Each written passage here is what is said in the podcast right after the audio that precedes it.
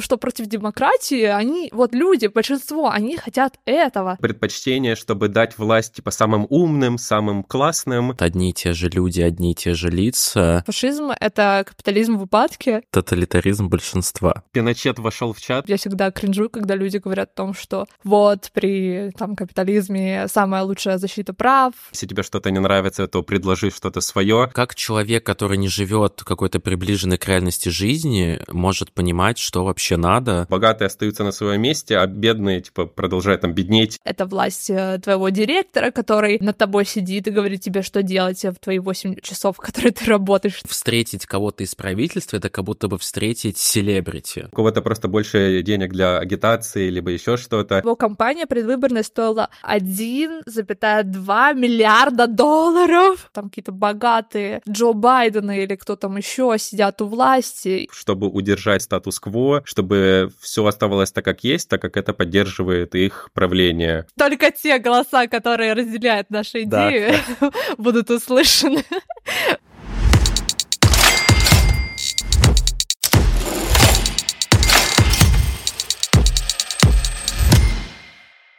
Всем привет! Это подкаст «Жертвы капитализма», где я, Эля, и мой сведущий Даян обсуждаем экономику и иронизируем над реалиями жизни в позднем капитализме. Наш подкаст абсолютно бесплатен и требует много вложений временных, так и финансовых, поэтому мы были бы очень рады, если вы сможете нас поддержать пятью звездочками и отзывами на тех платформах, на которых вы слушаете. А если вы хотите поддержать нас не только душевными сердечными лайками и репостами, а еще и денежкой, то вы можете найти ссылки в описании, где можно узнать, как нам перевести копеечку. Так, у нас сегодня тема демократия. В очередной раз у нас какая-то суперсерьезная тема. То есть, блин, на самом деле мне э, так, э, так это забавно, то, что с, сначала наш подкаст был там про шмотки, астрологию и так далее. Сейчас мы так обсуждаем экономику, э, там, не знаю, биржу труда, демократию и так далее. И да, короче, очередная суперсерьезная и суперважная тема, но действительно очень интересная.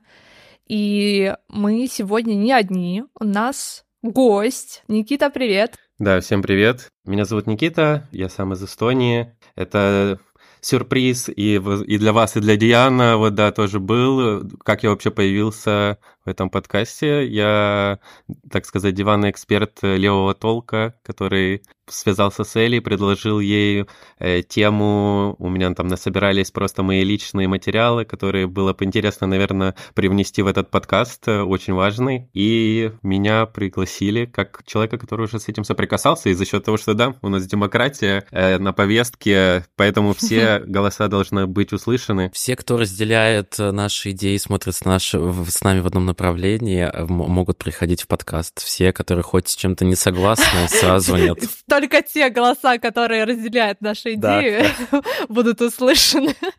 Лол. Ну, короче, на самом деле, это уже не первый раз, когда мы приглашаем человека, который с нами связывался, либо как-то ВКонтакте был, и у нас та же тема была с э, Иланом, когда он просто написал нам пару комментариев, и его мнение мне показалось очень интересным, и поэтому пригласили его на подкаст. Поэтому каждый человек, который нас слушает, может попасть э, к нам в качестве эксперта, гостя и так Всего далее. Всего лишь за небольшую плату. Вероятно. То есть 100 тысяч да. евро.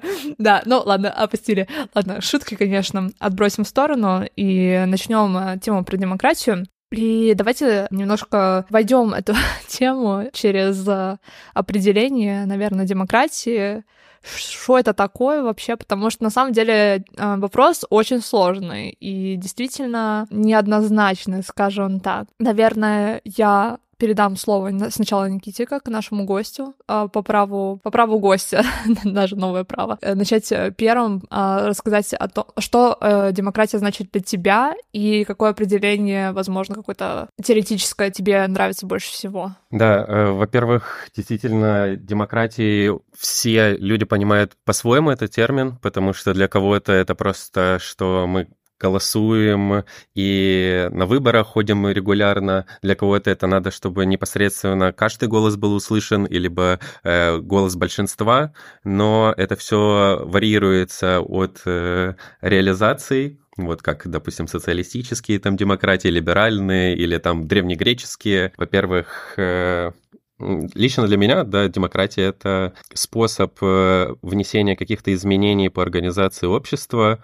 которых э, максимальное количество людей будет услышаны и придет какой-то консенсусный итог. И такая небольшая Э, справка вот э, с чего все начиналось, допустим, исторически, это вот то, что, да, мне импонирует в Древней Греции, да, типа, что был, типа, жребий, и были именно выборы. И, типа, жребий это была демократическая процедура, то есть все случайно выбиралось, что как раз э, у всех равные шансы на то, что они будут выбраны, и их слово будет услышано, и либо их э, идея будет выбрана, или они назначатся на пост какой-то. А есть именно выборы как аристократическая процедура, то есть, то есть выбирается лучший, и появляется какая-то конкуренция в такой случае как бы мы, да, выбираем достойнейшего, но в такой э, системе получается ры- высокий риск узурпации власти, что мы из раза в раз выбираем одних и тех же людей.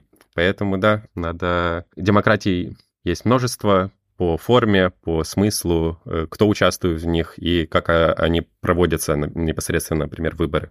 Дисклеймер, я буду просто конченным тупиться в этом выпуске. Слушай, я на самом деле вот определение, которое у меня в голове застряло по поводу демократии, мне кто-то из друзей говорил, что типа это тоталитаризм большинства. Вот интересно, кринж это, насколько это кринж. А в целом, не знаю, у меня по ощущениям, типа, демократии, ну, когда э, голос каждого услышан, принимается решение коллегиально, да, всех несогласных э, не сажают, и как бы такой баланс мнений равновесия что-то такое. Да, слушай, интересно на самом деле поинт про тоталитаризм большинства, потому что я когда готовилась к выпуску, смотрела видео, которые Никита прислал нам, а, там в одном из видео, я, я забыла имя человека, который рассказывал всю эту информацию, но, в общем, суть в том, что он говорил о том, что в демократии происходит такой процесс, как э, тирания общественного мнения, то есть э, когда власть не, не может быть, э, блин, как это слово, атрибутируема по отношению к одному какому-то конкретному человеку, как это было в монархиях, то вот эта власть, она как бы распыляется между а, неопределенным количеством людей, и поэтому индивидуальную свободу начинает сдерживать не какой-то конкретный чел, который там, типа, принимает все законы и рулит э, всем государством, а именно то, что думают все грубо говоря. И это интересный point, но я в корне с ним не очень согласна, потому что, мне кажется, общественное мнение, оно всегда было и будет, э, вне зависимости от формы правления, то есть э, просто при демократии это мнение, оно, естественно, влияет на тех, кто у власти. И что интересно, ну, типа, по поводу моего мнения насчет э, определения демократии, мне нравится определение Лэри Даймонда, это американский политолог. Э, это определение больше идет в сторону либеральной демократии, но в целом, в общем, мне кажется, что под демократией зачастую понимают именно либеральную демократию. Ну, мы будем сегодня обсуждать, типа, какие есть варианты с тем, чтобы развить эту всю тему в какую-то не либеральную тему, а отойти от этого, от принципов либерализма в целом. Но возвращаясь к теме определения, то Лэри Даймонд, он выделяет четыре элемента. Это соревнование за власть, то есть э, государство, правительство должно быть э, выбрано, и, соответственно, оно должно быть сменяемым через э, свободные и честные выборы. Должно быть активное участие людей в государственных процессах, в, ну, то есть гражданское общество активное. Также должны быть защищены базовые человеческие права, и э, должно, до, должно быть верховенство закона, то есть, э, да, все законы, процедуры должны применяться ко всем э, гражданам одинаково, вот, то есть э, все вот эти вот элементы очень интересно рассматривать даже через них либеральную демократию, потому что зачастую, например, что касается защиты прав,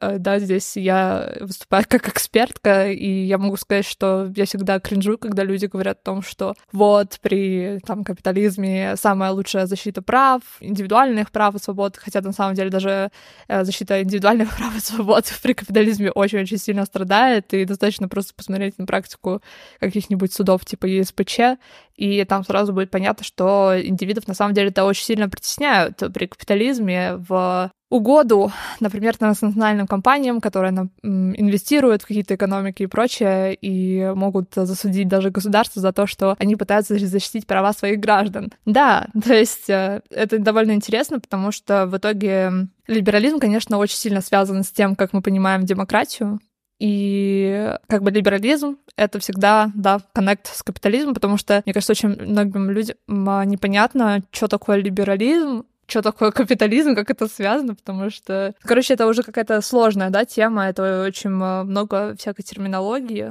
Да, я хотел еще добавить, например, что некоторые сторонники либерализма, они, ну, либерализм это больше про экономику все-таки, э, что экономический, как ты сказала, фактор, что приходит капитализм, то есть, что все решается на основе рынка, и когда этот рынок приходит в демократию, что просто кто-то может своим капиталом задавить, э, ну, короче, все те же самые проблемы проблемы, допустим, либерализма как э, экономической системы, они могут переноситься и на политическую сферу, что у кого-то просто больше денег для агитации, либо еще что-то, либо что, как либералы любят очень часто аргументировать, э, если тебе что-то не нравится, то просто создай там э, свою компанию, а в данном случае создай свою партию и просто продвигай то, что людям понравится, и они проголосуют за тебя на выборах честных. Но это не совсем так работает. Короче, еще интересно про рассуждение о демократии со стороны, да, с левой перспективы, потому что зачастую левые движения, левые идеологии на самом деле выступают, как правило, против демократии, и тоже это важный момент для обсуждения в связи с особенно историческими моментами. Действительно, как бы классический там анархизм, коммунизм и еще одно, еще одна идеология под названием фашизм э, выступают против демократии, но с разных э, позиций, да, то есть почему они выступают против демократии. Например, в отношении анархизма, в принципе, анархизм выступает за отмену государства либо, либо какого-либо правительства и предполагает кооперацию на добровольных началах и изначально предполагает, естественно, всеобщее равенство. Коммунизм э, обычно, да, классический коммунизм предполагает коллективную собственность э, средств производства, отмену социальных классов, денег и государства в том числе. То есть, э, опять же таки, поэтому демократия не очень приветствуется, потому что также она считается, что представляет интересы лишь одного класса, именно класса капиталистов, а в коммунизм, где не будет ни класса капиталистов, капиталистов ни класса рабочих, и будет бесклассовое общество, не нужна никакая демократия, потому что зачем представлять себе чьи-то интересы, если сам коммунизм представляет интерес всех. При фашизме ситуация другая, здесь предполагается диктатура, и единичная коллективная идентичность э, и мобилизация всего общества против внешнего врага. Поэтому никакой демократии речи не может быть, потому что зачем вообще она нужна, когда нам нужно бороться с кем-то там вовне. И, э, естественно, интересная, в принципе, история с э, да, приходом того же Гитлера к власти, потому что это довольно часто, да, всплывает, что Гитлер как бы пришел демократическим путем к власти. Да, э, ну здесь, конечно, с э, много нюансов исторических есть, э, но суть такая, что да, как бы типичная демократия, либеральная, вполне имеет потенциал для того, чтобы допустить к власти популистов, если мы не обращаем внимание на то, что происходит в экономике, потому что вопросы экономические, конечно же, сыграли очень-очень большую роль. Почему случилось то, что случилось в 30-х годах прошлого века? Да, Великая депрессия и ее влияние на то, что происходило затем в Европе и в США и так далее. И, в общем, ну, в общем, историю опустим. Я хотел добавить э, по поводу, допустим, противостояния левых идей, демок... идеи демократии. Э, я хотел добавить, чтобы тут не противостояние не просто как демократия, а именно представительской демократии, что именно все идет власть как бы сверху вниз, что назначаются какие-то люди, и они творят от имени народа какие-то действия. И зачастую левые идеологи, ну, допустим, угу. те же самые либертарные, коммунисты, анархисты, они были против того, что над тобой кто-то стоит, он тебе диктует что-то. И поэтому они были за демократию, но просто за демократию, которая идет снизу вверх, то есть от народа и выше, то есть те же самые, например, советы, что они как бы строились э, с низовых уровней и назначались вверх, а не что есть, допустим, какой-то президент, и он назначает mm-hmm. снизу там своих представителей, и поэтому это принципиальная разница. Да, кстати, интересно то, что вообще про тему Советского Союза мы очень много изучали именно вот эту э, тему самоуправления, местной демократии, локальной демократии. И на самом деле в каком-то плане демократия-то была, просто она не была в той э, в том представлении, котором обычно сейчас, да, о чем мы сейчас говорим, да, то, что то, что избрать кого-то на уровне да, государства и так далее. То есть интересно, что как бы диктатура, и демократия существовали вместе на самом деле. То есть э, не все так уж и однозначно про представление интересов одного класса, мне кажется, это вполне имеет место быть сейчас, потому что мало кто из нас может сказать, что те люди, которые находятся у управления, у правительства стран, где мы родились или где мы живем, представляют конкретно наши интересы, да, в случае, если мы как-то участвовали в политической жизни конкретных стран, потому что, ну, в отношении нас лично я могу сказать, что в отношении России, естественно, не могу сказать, что у нас есть какая-либо демократия и так далее,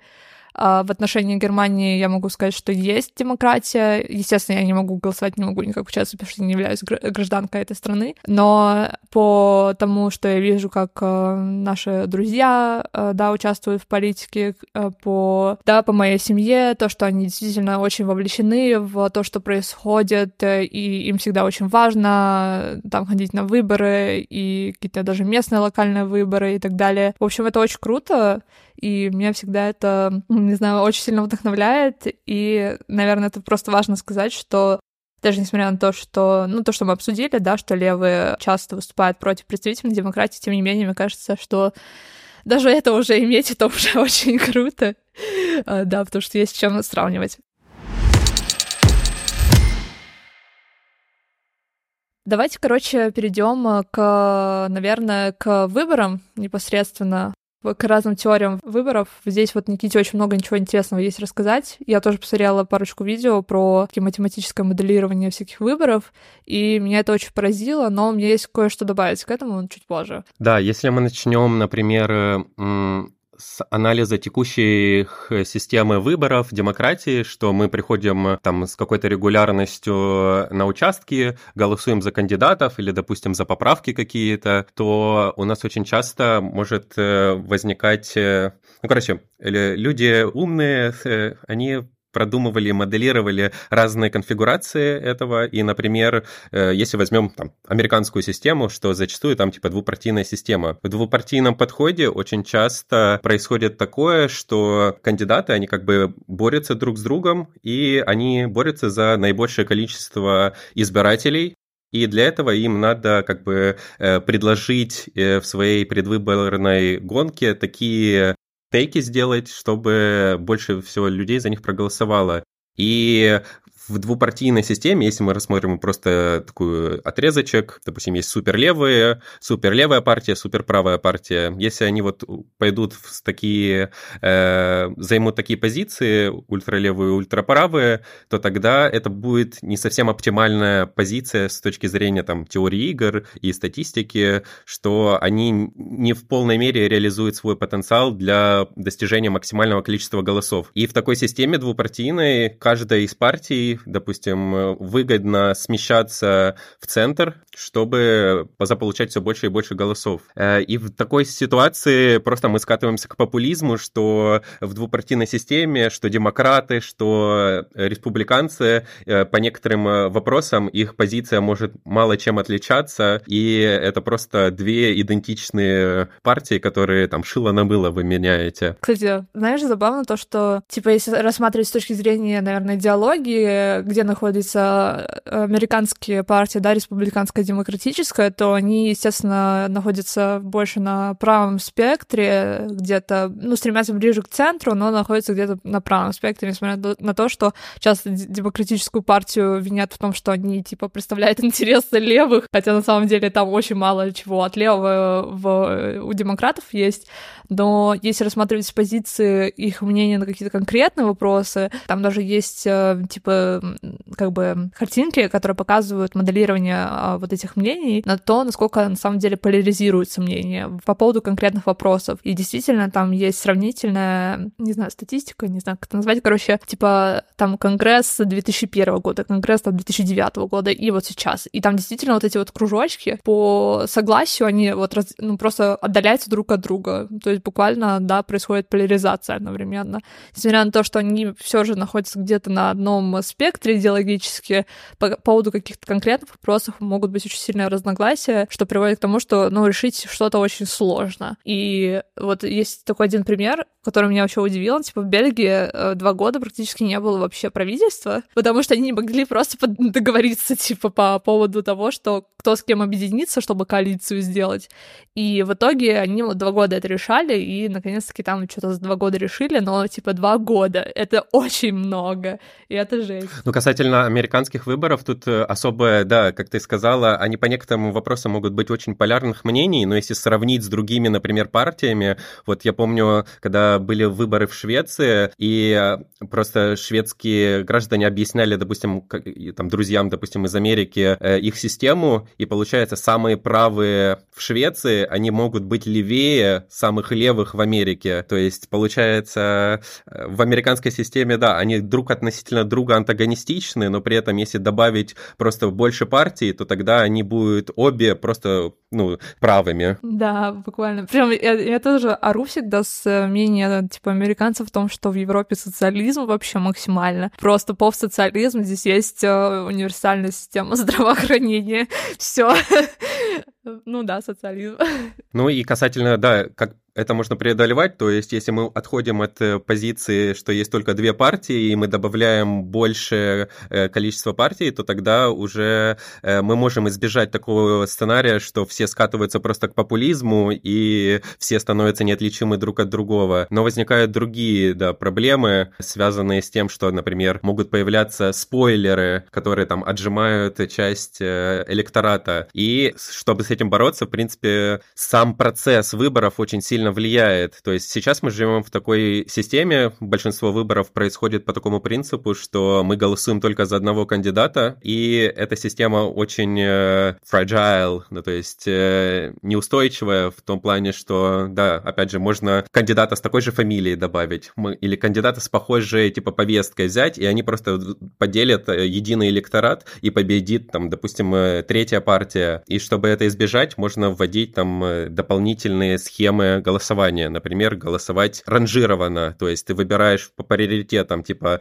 э, первая, там вторая партия, она мне больше подходит, и они по очереди отсекаются. Например, такая пар- система в Австралии происходит, то есть она более устойчивая к таким спойлер-эффектам, но там тоже есть проблема, что если кто-то будет э, посередине, то тогда он может выкинуть какого-то лидера очевидного, и все равно есть э, способы, как, типа, махинации провести и добиться выигрыша не самого популярного кандидата. И еще, допустим, вариант, как можно голосовать, это когда ты голосуешь за кого угодно, ну, точнее, сколько угодно раз за всех кандидатов, то есть не в приоритетах, а просто, типа, мне подходит эти, этот и этот кандидат. Это самая устойчивая система, она там score, э, scoring, э, voting. И в такой системе может возникнуть единственная проблема, она называется, типа, chicken dilemma. Я не очень понимаю, почему она именно chicken, но смысл в ней заключается... Да, я тоже это не очень поняла. Смысл ее заключается в том, что, например, ты голосуешь... У тебя есть два приоритетные партии,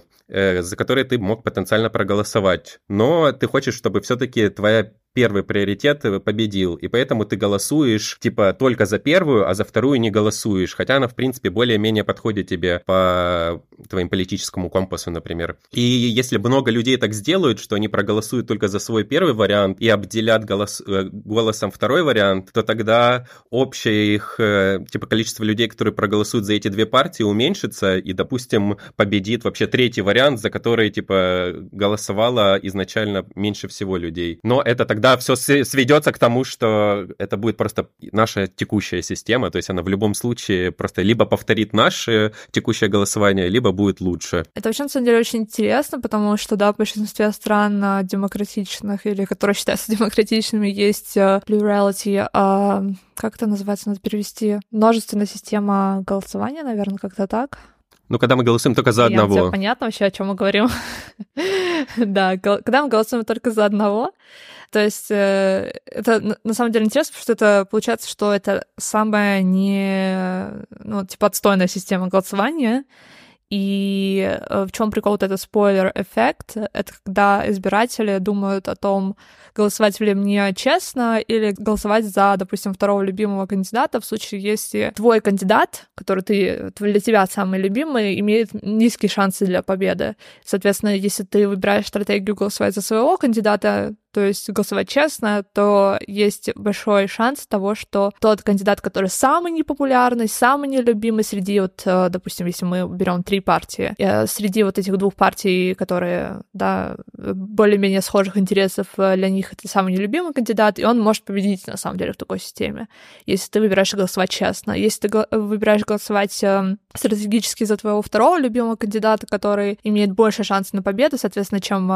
ну, больше голосов перед перейдет к нему, тем выше его шанс на победу. То ты голосуешь нечестно, то есть, да, ты не поддерживаешь этого кандидата, но, тем не менее, за счет того, что, да, выбирая меньше из зол, ты выбираешь его. И такие системы, они проблематичны тем, что, получается, люди должны думать о каких-то вот этих стратегиях, как мне голосовать, вместо того, чтобы просто, ну, голосовать просто за того, кто тебе нравится. И в вот этих ранжированных системах, либо системах подтверждения, когда ты можешь голосовать э, не только за одного кандидата, но за несколько, получается, что ты можешь голосовать всегда честно. И самое лучшее в этом плане системы — это, конечно же, approval system, когда просто кандидаты могут проголосовать там да, за, за две любимые партии, да, и в итоге это очень большой плюс, и действительно это очень мало где используется, и это довольно забавно. Но есть очень такое большое но в математических моделях всех, которое заключается в том, что то оно а, вообще, в принципе, такие расчеты отталкиваются от того, что люди рациональные и действительно думают так, вот типа так, как мне идти голосовать, вот этой стратегии и так далее.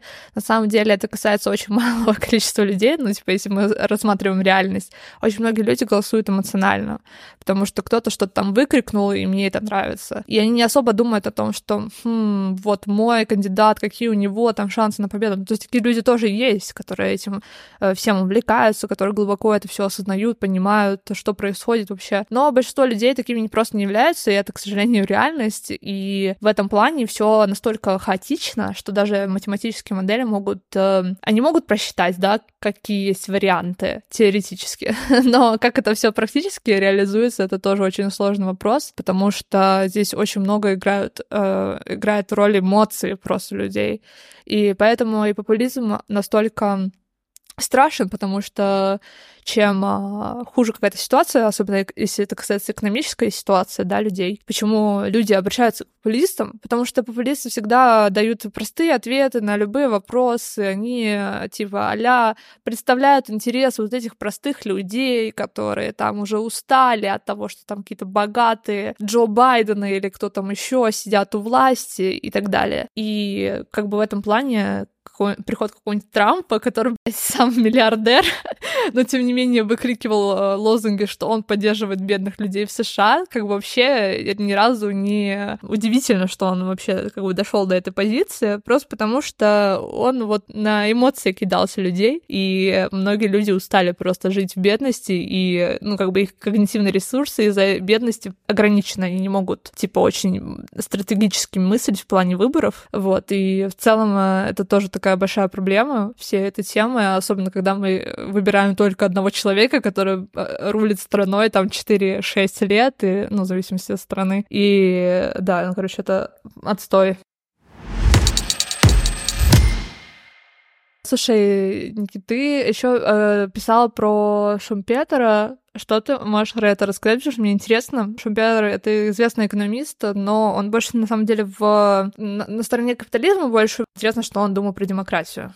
Да, то есть очень много, на самом деле, людей ссылаются при обсуждении демократии на Шумпетера. Он, да, действительно больше правого толка, и он как раз предлагает демократию как э, такую арену, где просто люди состязаются за вот политические очки. Это мне почему-то напоминает очень сильно вот, государя по Макиавелли, то есть э, неважно, типа, моральные какие-то принципы, главное, типа, сухая, выверенная политическая борьба, чтобы удержать удержаться у власти. И, в принципе, сам даже Шумпетер, он заявляет, что не всегда, по его мнению, демократия ведет к тому, что будет учтена действительно какие-то пожелания народа, что на самом деле да, те же самые недемократические режимы могут лучше там отображать э, в, э, волю народа, и что, допустим, воля вот этого большинства, тирания большинства, то, что говорил Даян, она присутствует. Ну и также эти демократы, которые на регулярных выборах избираются,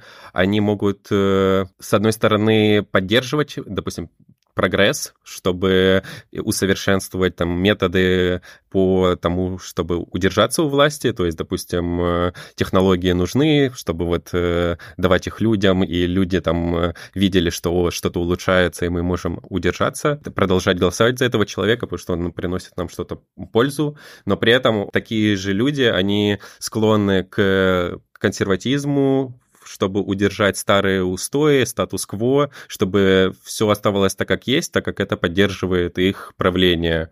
Да, кстати, интересно то, что вообще, типа, классическая либеральная теория, она предполагает то, что люди, у которых, допустим, мало чего есть а, в плане собственности, могли бы путем а, голосования прийти к власти, как-то а, изменить а, законы в свою пользу и так далее, и, соответственно, типа демократия должна привести к тому, что их э, состояние улучшится. Но прикол в том, что изначально, когда демократия развивалась, именно демократия, которую мы сейчас обсуждаем, да, вот эта вся представительная демократия, ее развитие, да, связано с эпохой просвещения, и она как бы вообще изначально не предполагала, что люди, у которых нет собственности, будут вообще голосовать. И мне кажется, это очень важный момент, что капитализм, когда он развивался, он, э, типа, вот эта тема, что э, капитализму присуща демократия, что часто возникает как аргумент за капитализм, это тоже неверно, потому что капитализму не была присуща демократия. Он вообще появился, когда была монархия. И демократия для меня лично, она развивалась э, как будто бы, типа, благодаря частично капитализму за счет улучшения экономических аспектов некоторых, но, с другой стороны, как будто бы это какой-то отдельный процесс, который э, начался гораздо раньше и просто, не знаю, как будто бы facilitated, не знаю, как это подобрать, какое слово, капитализмом за счет развития экономической ситуации, но при этом как будто бы это не прямая взаимосвязь, это больше как корреляция для меня лично. Да, я, я согласен. В принципе, капитализм, типа капитализм, есть даже такое выражение, которое мне очень нравится, а, что фашизм — это капитализм в упадке, потому что действительно капитализм,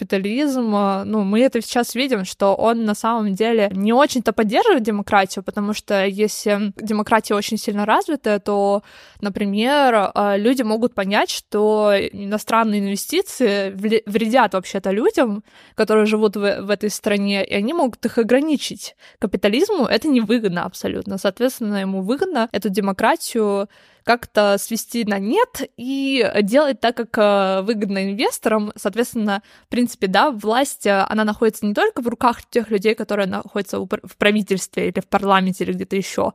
Это также власть CEO, это власть э, твоего директора, который тобой, над тобой сидит и говорит тебе, что делать в твои 8 часов, которые ты работаешь и так далее.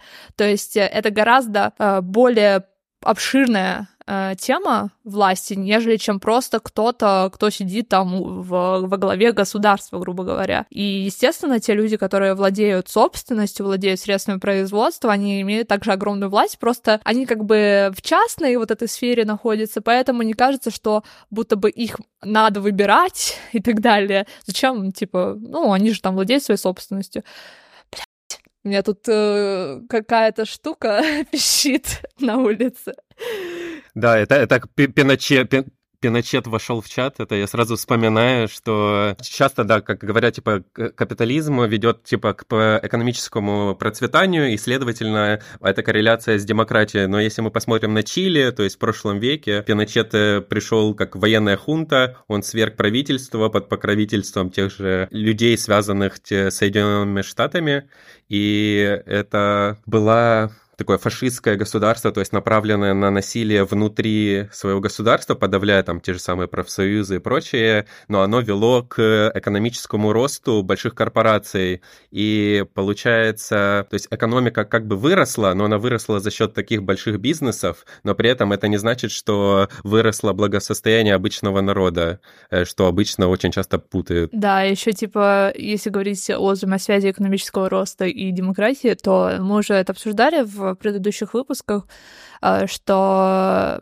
например, такие страны, как Южная Корея, Тайвань и другие, ну, то есть вот эти азиатские тигры, на самом деле, многие из них не были демократическими, но при этом а, у них был очень мощный экономический рост, э, и тем не менее, да, то есть демократия, она не напрямую всегда связана с тем, что экономический рост происходит. Да, есть какие-то корреляции, то, что в демократиях, например, чаще те страны, которые являются богатыми, не являются на данный момент и демократическими. Но это большой вопрос, насколько демократия способствовала тому, что этот экономический рост э, как бы получился, или, скорее всего, это связано с чем-то другим, например, м- с колониализмом, м- там, с рабскими системами, которые были в прошлом, или, например, с военными преступлениями и так далее и тому подобное. То есть, короче, вот эти вот темы — это настолько спорный вопрос, что демократия — это всегда вот капитализму только, там, не знаю, поддерживают ту демократию. Я вообще вот как бы абсолютно с этим не согласна. Зачастую, наоборот, э, именно недемократичные меры, они способствуют максимально этому экономическому росту. И вообще, в принципе, да, мы это уже, ты еще пока не знаешь, но в нашем выпуске про альтернативу мы говорим много про экономический рост, что вообще это как цель очень типа странная цель, как бы ориентироваться на экономический рост, как на самую лучшую тему, что вообще может быть только в этом мире. Хотя на самом деле как бы ориентация, например, на людей и на их потребности, на удовлетворение потребностей большинства людей, чтобы мы все жили классно, это как-то звучит более круто, чем а, просто чтобы ВВП рос, я вернусь тогда к тому, что ты говорила, что капитализм, либерализм не всегда шел нога в ногу с демократией, что ты сказала, действительно улучшались какие-то экономические факторы, они вели в какой-то степени к улучшению де- демократии. По сути, вот при зарождении либерализма, да, он продвигал идею, что у всех должны быть исходные равные права или равные по- права по реализации своих идей. В принципе, да, это были прогрессивные идеи по отношению к, например, монархической старой системой, что действительно ты имеешь волю на предпринимательство, на прочее, и тебе для этого нужно гарантии, что, допустим, у тебя ты что-то создал, и у тебя на следующий день это какой-нибудь там правитель не отберет. И поэтому э, та же самая французская, английская революции, они были в свое время прогрессивными и достаточно демократичными, ну, э, привносили больше демократии, потому что давали больше слова народу народу, но при этом э, они были больше элитарными, то есть э, они опирались на то, что демократия для обычных людей, она была там побочным эффектом, то есть это больше элиты хотели свергнуть того самого монарха, чтобы самому типа править.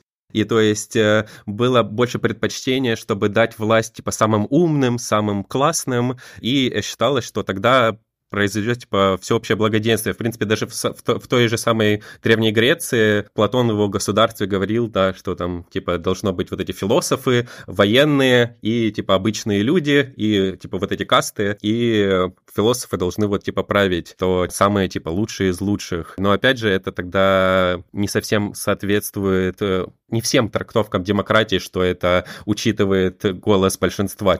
Да, да. Еще это забавно про Платона, то, что он, ну, вообще он был, по сути, против демократии, и он говорил то, что, ну, эти люди, они тупые, на самом деле, они сейчас проголосуют вообще за непонятно что. И это вот эта вот тема mob rule, когда бывают такие случаи, когда люди хотят не очень клевых вещей. Типа, они, например, за то, чтобы дискриминировать какую-то группу людей. И это очень большой вопрос, типа, на самом деле, а что, если большинство действительно хочет этого. И я тоже часто очень вижу, когда, допустим, в какой-то стране избирают какого-то прям вот ультраправого человека, и люди такие, ну, у них демократия, ну, они вот захотели, чего, чего там, не знаю, э, против этого, что против демократии, они, вот люди, большинство, они хотят этого и так далее. И это такой большой вопросик, потому что действительно здесь идет очень большая манипуляция общественным мнением.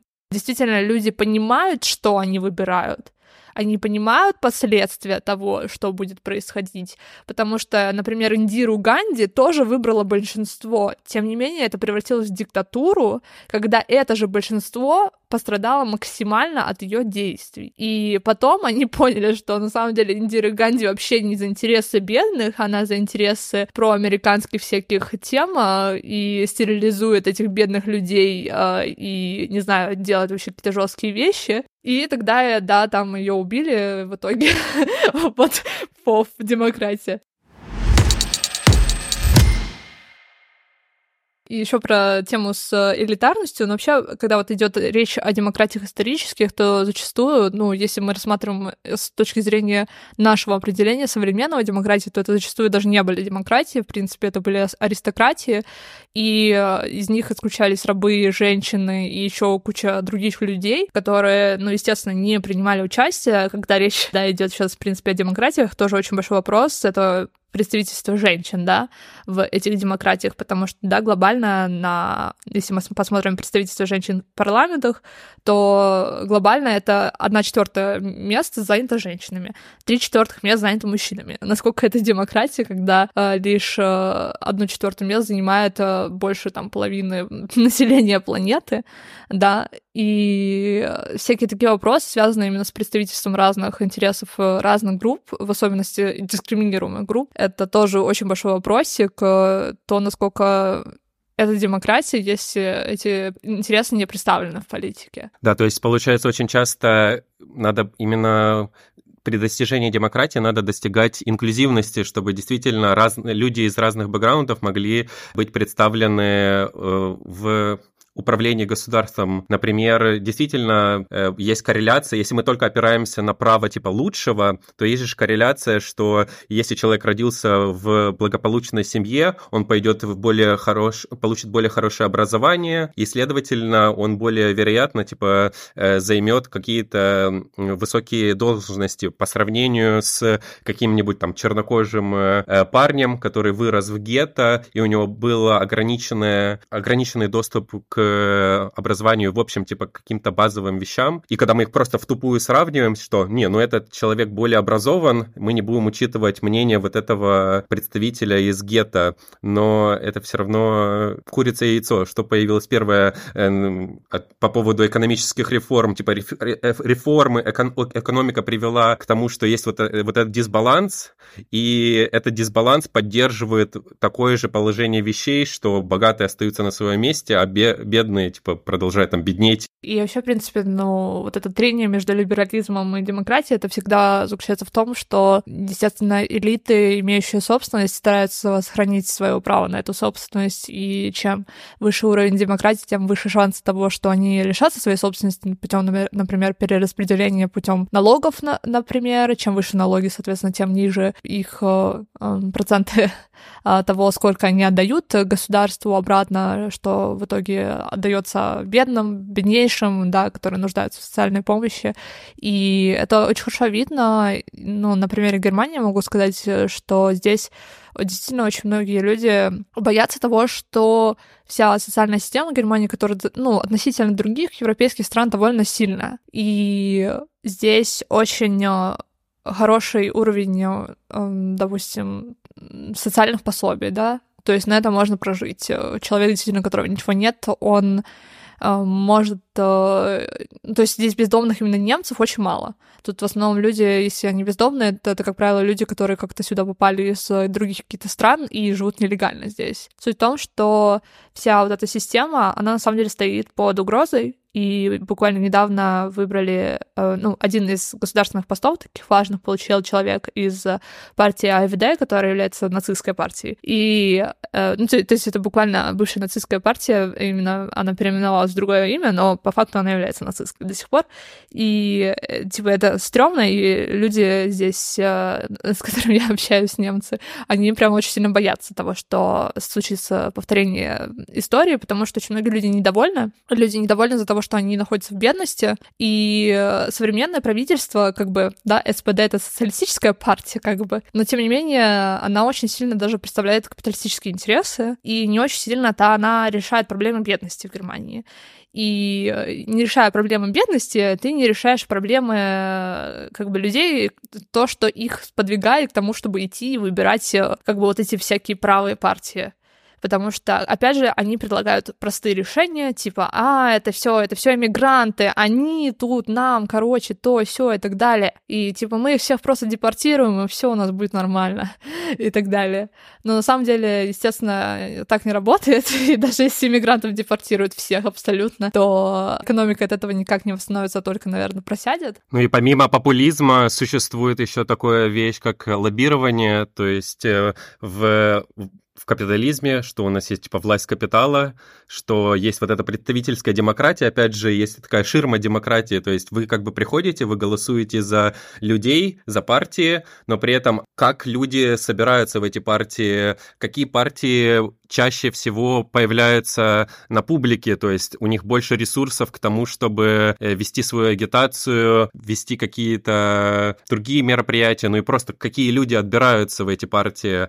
И есть, в принципе, достаточно сильный bias в сторону того, что это даже логически можно подумать, что получить взнос одной большой суммы от какого-то мецената более вероятно, ну и легче получить, чем, например, от э, множества маленьких людей, то есть собрать вот эти донаты. Хотя сейчас, да, э, краудфандинг немного растет, это лучше, но все равно, если какие-то капиталисты, например, владельцы там оружейного бизнеса, э, они захотят пролоббировать какой-то там закон, а им будет намного легче надавить или э, подкупить, или какими-то любыми другими способами повлиять на партии, там, пообещать им там какое-то финансирование или еще что-то. И тем самым власть капитала владельцев будет все укрепляться и укрепляться. Я вообще в шоке была с того, когда я узнала, сколько денег было в предвыборных кампаниях Клинтона и Трампа, вот эти первые выборы, когда Трампа избрали. У Трампа его кампания предвыборная стоила 1,2 миллиарда долларов, у Клинтона 600 миллионов долларов. Это миллиард, ну, типа, это больше, почти 2 миллиарда долларов в одной избирательной кампании. Это просто, ну, это просто взрыв мозга. Естественно, такие суммы денег это не от избирателей идут, поддержка избирателей. Это от компаний, которые лоббируют определенные интересы. И, естественно, какая-нибудь Клинтон, как она получает деньги, она обещает, да, если я приду к власти, я вот продвину ваши интересы, типа, грубо говоря. Ну, а может быть, и грубо говоря, может быть, это действительно так. Суть в том, что, естественно, как бы лобби и влияние компании очень большое. Мы вот уже обсуждали этот вопрос в других выпусках, то, что, несмотря на то, что в некоторых странах это типа неофициально, грубо говоря, что нельзя как бы напрямую подкупать своих, э, значит, политиков, как бы давать им денежки просто так. То есть там есть большие ограничения, но тем не менее. И есть такое еще явление, называется клиентелизм, по-моему, так э, правильно на русском. Это, короче, когда, в общем, э, в этом случае клиенты это будут представители общества, и патроны — это политики политической деятельности, и они обещают э, в обмен на политическую поддержку своих да, избирателей, э, дать им какие-то товары или сервисы. И э, такое очень часто тоже бывает, что, допустим, политики обещают то, что если вы меня изберете, вы там получите какую-то штучку или что-то такое. И часто на это тоже закрываются глаза, и часто не рассматривается как коррупция, хотя на самом деле это действительно форма коррупции. И э, получается, что те люди, у которых есть капитал, у которых есть средства что-то дать людям, то у них выше шанса просто победить, потому что люди, ну, они такие, да, мне пофиг, честно говоря, кто там у власти, меня это никак не касается, мое положение это ничего не меняет, но зато мне что-то перепадет с этих выборов, с этого дурацкого голоса, и, соответственно, я как бы, да, сделаю что-то, но, тем не менее, что-то получу в ответ. И такая логика довольно примитивная, но как бы с, со стороны, если рассматривать это с позиции интересы вот этого человека, это очень даже рационально и очень даже как бы логично так поступать, потому что ты как бы в первую очередь ты закрываешь свои потребности, потом уже все остальное, все остальное. И, естественно, как бы когда мы говорим о демократии, то она невозможна, если у нас жесткое экономическое неравенство, если у нас, а, не знаю, власть каких-то акционеров, которые руководят тем, чем ты занимаешься, и ты вообще никакой а, власти не имеешь на своем рабочем месте, ты ничего не можешь сделать с тем, что сколько ты зарабатываешь, у тебя нет права на то, чтобы а, бастовать э, и, а, соответственно, торговаться с твоим работодателем по поводу того, какая у тебя будет зарплата и прочее, прочее. То есть все вот эти вот моменты, связанные с тем, что зачастую как бы левые хотят, это, мне кажется, нужно рассматривать как часть демократии. И вообще, в принципе, вот это понятие демократии нужно расширять э, на, в принципе, на рабочее место, на нашу, не знаю, какую-то повседневную жизнь, э, как, как мы можем влиять на то, что происходит с нами в просто повседневной жизни. Потому что зачастую мы, к сожалению, не можем на это никак влиять. И, и как бы это не только про то, чтобы иметь право голоса и пойти на выборы, да, что это очень как-то все тоже как-то тупо, э, ну, типа, а, в том плане, что довольно банально, в общем, считать, что демократия это равно выборы. И все, если есть выборы, то это демократия, потому что тогда это дает э, власть э, многим людям, которые типа считают, что в их стране демократия, хотя на самом деле в их стране диктатура. Ну, просто проводятся какие-то там выборы на фоне, и типа что-то там избирается. Но понятно, короче, да, что происходит на самом деле. Да, то есть она устанавливает достаточно высокий порог, чтобы участвовать в выборах, тебе надо иметь достаточный вот этот капитал, и что вот этот аргумент частый э, с либерального крыла, что если тебе что-то не нравится, то предложи что-то свое, но то есть э, он ограничивает, сразу отсеивает. Мы уже предложили, уже столько предложений было, что-то кто-то просто никто не слушает, видимо.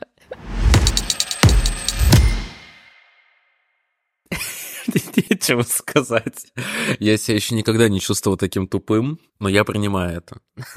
Ну, может быть, э, знаешь, типа, я, я тебя вдохновлю на спич, то есть, как я понял, что что-то не так э, с демократией, это когда вот э, у, у меня в стране, ну, то есть, вообще изначально из Украины, и когда я видел, что вот билборды вот по городу стоят, и там постоянно ты видишь только вот эти одни лица, и то есть, получается, у кого есть возможность вот эти билборды поставить, то есть, они как бы продавливают свои, то есть, становятся просто мелькают перед глазами людей, и тем самым э, более вероятно, что за них проголосуют. Может быть, ты расскажешь, как у тебя, типа, произошло такое, может, осенение, что что-то в этом мире не так, типа, как ты на это обратил внимание? Просто я скажу честно, я, я очень далек да, на данном этапе своего развития от э, именно политических вопросов, которые связаны с властью и так далее. И мне кажется, это ну, не только эффект того, что я, да, не, не особо интересуюсь этим вопросом, да, то есть у меня нету какой-то такой сильной гражданской поли... по, по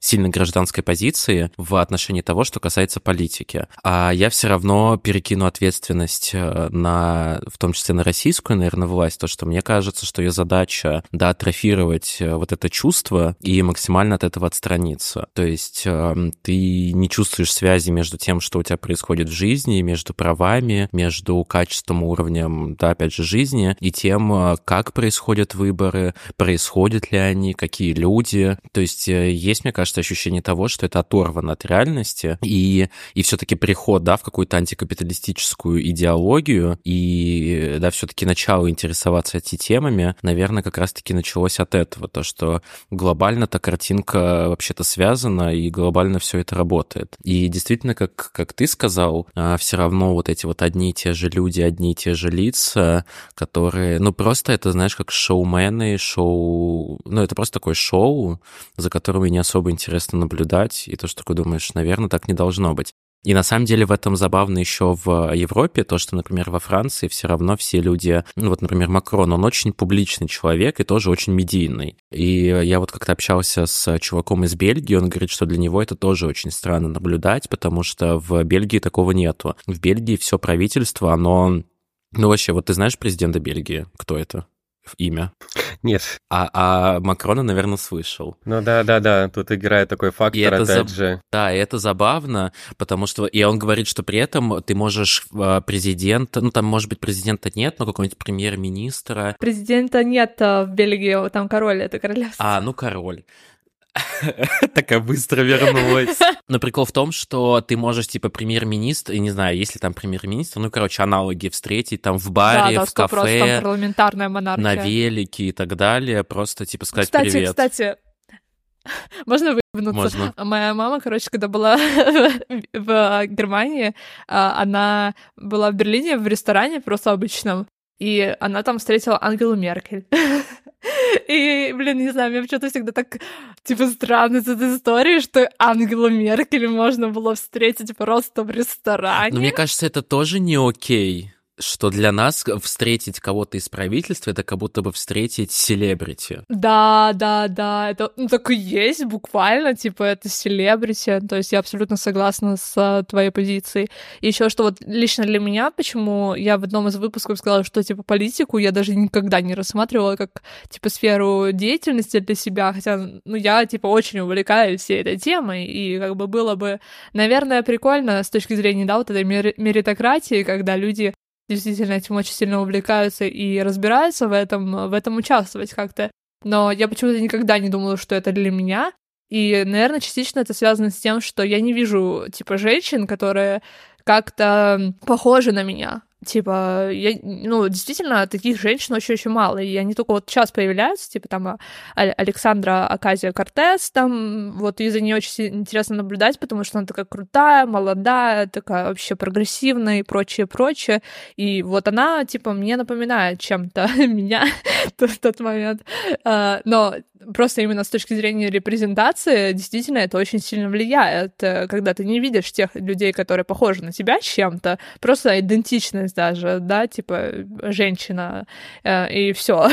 И тебя это демотивирует. Ты думаешь, что, ну, это какие-то там мужики что-то там между собой опять спорят, не знаю, а, просто дрочат на друг на друга, и, ну, как бы вот всё, вся и политика. Ее выводы. Я, я поддерживаю в том плане, что есть вот это разделение. В одних странах политика это что-то далекое, вот шоу, а в других странах, что это действительно вовлекается просто это обычная жизнь, что вот, например, в Эстонии, Эстония, например, это маленькая страна, я действительно очень часто вижу мэра в городе, там в барах, он там ходит на все мероприятия, то есть это именно вовлечение, что и мы не знаем этих людей, может быть, в том плане, что мы по телеку, они нам мозолят глаза, но при этом они как бы из снизу вверх, опять же, участвуют в жизни людей, они продвигают те самые законы, по которым сами живут, то есть если есть вот это разделение, что я установлю законы, но слушать их я не буду, я их установлю для нижестоящих. Да, да, да, потому что как, как человек, который не живет какой-то приближенной к реальности жизни, может понимать, что вообще надо. То есть это все равно. И еще если он даже не общается с реальными людьми, а только со своим окружением, мне кажется, настолько оторван действительно от реальности и того, что действительно в стране происходит. И это очень странно. Да, это как вот это out of touch politicians, типа, just don't be poor. Да, ну как, например, какая-нибудь, а, не знаю, в какие-нибудь интервью звезд, что им так тяжело, что они э, последний раз были в продуктовом магазине там 200 лет назад, и мне кажется, аналогично для каких-то людей из правительства. Как если они даже в обычном магазине не могут, ну, типа, не идут, как не могут что-то понять про эту жизнь, про этот мир. Там недавно был вот этот прикол по поводу Британии, там вот этот, э, ну, индус, который избрался новый, он э, там на следующую неделю после своей инаугурации, он пошел типа в магазин посветить лицом, и он не мог понять типа как оплатить э, на кассе там что-то, то есть он там постоянно мешкался, он не понимал, как это работает. Не индус, а Раши индиец. Сунак, но он вообще британец. Да, Риши Сунак его зовут. Это интересный чел, потому что, ну, вообще эта тема с эм, diversity, когда человек, который имеет э, не чисто британское происхождение, пришел к власти, это, конечно, очень круто. Но при этом он очень его спорный, политику, да. то он очень, типа, супер э, индоктринированный в капитализм, он максимально капиталист и защищает интересы капитализма, и вообще, в принципе, за ним там стоит огромное богатство и прочее, прочее. Мне понравилось, что я вот а, видел, типа, его ролики, где он с таким а, задором рассказывал про то, что мы запустили потрясающую визу, по которой каждый теперь а, может приехать, и там потом он такой говорит требование, ну, вы должны зарабатывать там условно в 10 раз больше прожиточного минимума, у вас должно быть намного денег на счету, вы должны купить страховку, еще вы, у вас должно быть образова... английское может. образование или что-то такое. Каждый может. В итоге получился диалог между мной и Никитой, и в конце немного Даяна. А мне было интересно. Ничего, Никита красивый очень голос, поэтому приятно слушать. Присоединяюсь к сексу по телефону, да? Да, я только хотел сказать, что вступай в наши ряды. Ребят, слушайте, ну я сейчас был в формате привилегированного слушателя, и, конечно, как же вам повезло, что есть такие ребята с таким контентом. Поэтому слушайте, ставьте лайки, Подписывайтесь и всех обняли, подняли, поцеловали. Пока-пока.